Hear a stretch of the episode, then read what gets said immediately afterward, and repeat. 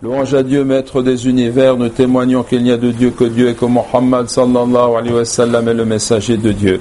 Mes chers frères et sœurs en islam, je vous recommande ainsi qu'à moi-même la piété, le fait de craindre Dieu. Allah est avec ceux qui le craignent. La connaissance des noms divins et des qualités divines a une influence sur la vie du serviteur de Dieu. L'adoration authentique de Dieu dans la diversité de ses expressions cultuelles, au niveau des actes comme au niveau du cœur, est le fruit de cette connaissance et de ce qu'elle implique. Lorsque le serviteur reconnaît que le maître de toute chose a seul en son pouvoir de nuire ou d'être utile, de donner ou de priver, de créer et de nourrir, de donner la vie et de donner la mort, cela le conduit à s'en remettre à Dieu intérieurement et agir en toute confiance. Il est dit dans le Coran, et place ta confiance en le vivant qui ne meurt jamais, et par sa louange, glorifie-le, et il suffit comme parfait connaisseur des péchés de ses serviteurs. Et il est dit aussi, et place ta confiance dans le Tout-Puissant, le très miséricordieux. Et il est dit encore, le Seigneur du levant et du couchant, il n'y a point de Dieu sinon lui, prends-le donc comme protecteur. Et il est dit également, et place ta confiance en Dieu, et Dieu suffit comme protecteur. Notons que le terme wakil désigne le protecteur, mais aussi celui à qui l'on peut se confier en toute confiance, le garant. Lorsque le serviteur reconnaît que Dieu entend tout, voit tout et sait tout, que rien ne lui échappe de ce qui se trouve dans les cieux et sur la terre, serait-ce la plus infime particule élémentaire, qu'il connaît ce qui est secret et ce qui est plus caché encore que le secret, qu'il connaît la trahison de nos yeux et ce que dissimulent nos poitrines, qu'il embrasse tout de son savoir, qu'il dénombre toutes choses. Cela le conduit à préserver sa langue, ses membres et son cœur de tout ce qui n'entre pas dans l'agrément de Dieu et à ne faire usage de ses facultés que pour obtenir la satisfaction de son Créateur. Allah, exalté soit-il, dit, ne sait-il pas que Dieu voit? Et Dieu dit encore, et craignez Dieu, Dieu est audient et omniscient. Et Dieu dit aussi, faites ce que vous voulez, il voit parfaitement ce que vous faites. Et il dit encore, et sachez que Dieu sait ce qu'il y a dans vos âmes. Prenez donc garde à lui.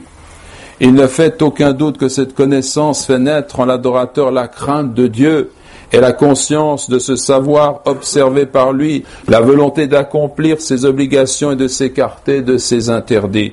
Ibn Rajab rapporte qu'une nuit, un homme essaya de séduire une femme dans un lieu désert et lui dit Personne ne nous voit sinon les étoiles, el kawakib.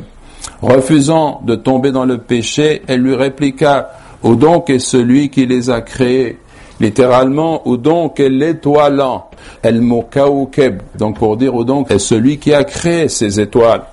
Et on voit ainsi que sa connaissance de l'omniscience divine a préservé cette femme de commettre une faute grave avec cet homme.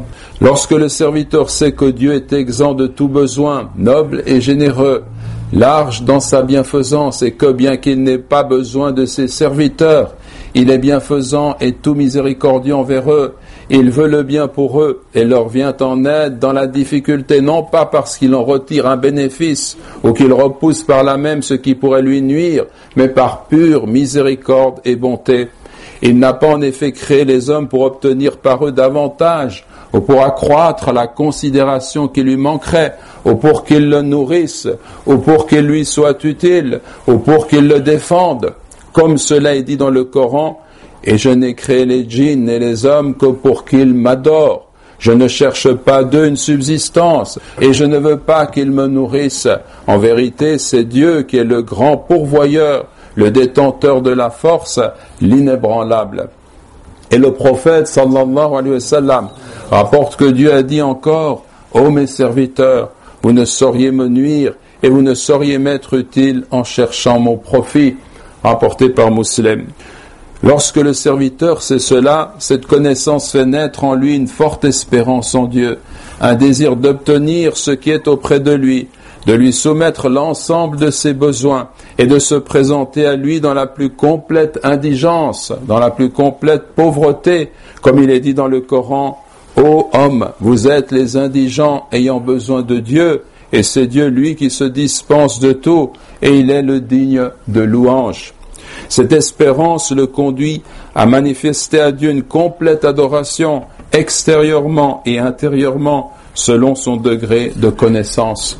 Lorsque le serviteur sait que Dieu est juste et que sa colère peut se manifester par le châtiment qu'il administre, cela engendre sa crainte et sa volonté de s'écarter de tout ce qui entraîne le courroux de Dieu. Il est dit dans le Coran, et craignez Dieu, et sachez que Dieu punit sévèrement. Il est dit aussi, et craignez Dieu, et sachez que c'est vers lui que vous serez rassemblés. Il est dit aussi, si donc vous glissez dans l'erreur après que l'épreuve soit venue, sachez alors que Dieu est tout-puissant, infiniment sage. Lorsque le serviteur reconnaît la majesté de son Créateur, son immensité, son élévation au-dessus de tout, l'eau, que ce soit par son essence ou par la domination qu'il exerce ou par le pouvoir absolu qui est le sien, cela a pour conséquence d'engendrer en lui l'humilité, l'amour et la dévotion. Allah dit ainsi dans le Coran, c'est ainsi que Dieu est lui le vrai, alors que ce qu'ils invoquent en dehors de lui est le faux. C'est Dieu qui est le Très-Haut, le Grand, El-Aliyul Kabir. Il dit aussi, et il est le Très-Haut, l'immense, El-Aliyul Azim. Et il dit encore, ils n'ont pas estimé Dieu comme il devrait l'être, alors qu'au jour de la résurrection, il fera de la terre entière une poignée, et les cieux seront pliés dans sa main droite. Gloire à lui, il est au-dessus de ce qui lui associe. Lorsque le serviteur reconnaît la perfection et la beauté de Dieu, cela engendre en lui un amour qui ne revient qu'à Dieu, un désir ardent d'aller à sa rencontre. Le prophète sallallahu alayhi wa sallam a dit, celui qui aime aller à la rencontre de Dieu, Dieu aime aller à sa rencontre, rapporté par Al-Bukhari et Muslim. Il s'approchera ainsi de Dieu par la réalisation de nombreuses œuvres cultuelles, comme la prière, la lecture du Coran, le jeûne, les aumônes et toute action de bien.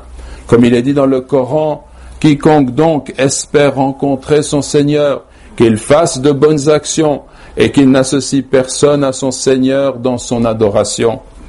Le croyant, mes frères et sœurs en islam, celui qui est un authentique monothéiste, trouve ainsi dans les noms divins qui renvoient à la majesté de Dieu, à sa beauté et à sa perfection, ce qui le conduit à tendre de toute la détermination dont il est capable vers lui, exalté soit-il, par amour et avec humilité, par désir et crainte. Nous demandons à Dieu de guider nos cœurs par ses noms et de purifier nos âmes.